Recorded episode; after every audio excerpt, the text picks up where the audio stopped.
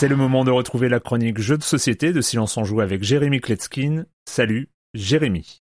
Salut Erwan, le tonnerre gronde, le sol tremble, la prophétie des anciens va se réaliser, les oracles ne se sont pas trompés, l'île va être engloutie. La décision est prise par le roi, hein, c'est pas une monarchie parlementaire, à mon avis, c'est allé assez vite. Nous, les joueurs, sommes désignés pour partir explorer les océans et trouver une terre d'accueil, une île qui puisse accueillir notre peuple. Vous l'avez compris, nous sommes des envoyés de l'Atlantide et le jeu c'est Orichalk. Nous partirons chacun de notre côté, mathématiquement ça va augmenter nos chances de trouver quelque chose et si on découvre une île, eh ben il faudra aussi la débarrasser de ces monstres parce qu'une terre peuplée de créatures maléfiques, eh ben c'est pas super habitable. Chaque joueur va recevoir un grand plateau individuel, c'est la carte de l'île qu'il a découvert. Et donc tout de suite là, on comprend que ce jeu prend de la place. Donc euh, la table de camping ou de cuisine, euh, oubliez, préférez la grande table en chaîne du salon. Mais le jeu n'est pas très compliqué pour autant, les règles sont accessibles et intuitives, vous allez voir. L'idée c'est qu'au centre de la table, il y a une rivière de cartes actions, c'est-à-dire euh, cartes qui sont posées les unes euh, à côté des autres. Les deux premières sont gratuites, les deux suivantes vont vous coûter un soldat chacune et les deux dernières euh, deux soldats chacune. Et donc les joueurs qui ont des soldats ont plus de choix. Sur ces cartes, on va trouver des tuiles de terrain de longueur 1, 2 ou 3 et ainsi qu'une action. Et donc en choisissant une carte, on va à la fois avoir l'opportunité de poser une tuile terrain sur sa carte devant soi et aussi effectuer l'une des quatre actions possibles. Ces quatre actions étant produire de l'orichal, que c'est le métal des Atlantes, c'est la monnaie du jeu, recruter des hoplites ou des hoplites, euh, me faites pas chier avec la prononciation parce que personne ne sait comment les Atlantes appelaient leurs soldats, ce sont les soldats dont on parlait tout à l'heure. Capturer des créatures, oui, parce que les tuiles dont le terrain est un volcan, bah elles viennent avec des créatures qu'il va falloir combattre pour obtenir des super bonus. Ou enfin, construire un bâtiment, il y a plein de bâtiments sympathiques, il y a un camp d'entraînement pour avoir plus de soldats, une mine pour plus d'orichalques, mais aussi plein de trucs un peu plus compliqués, des cristals de protection, un cabinet d'architecte, une forge, des statues qui réduisent le coût des actions, des engins de siège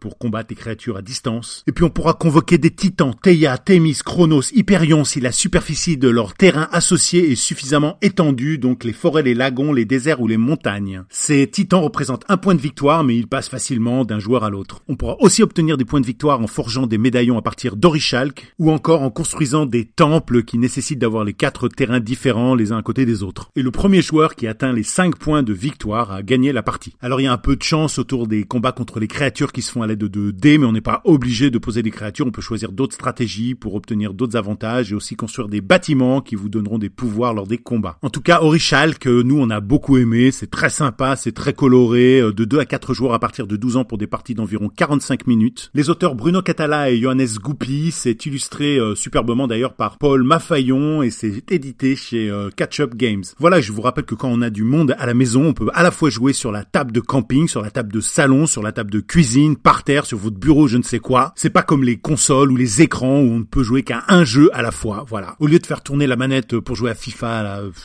organiser des soirées jeux. Bye bye.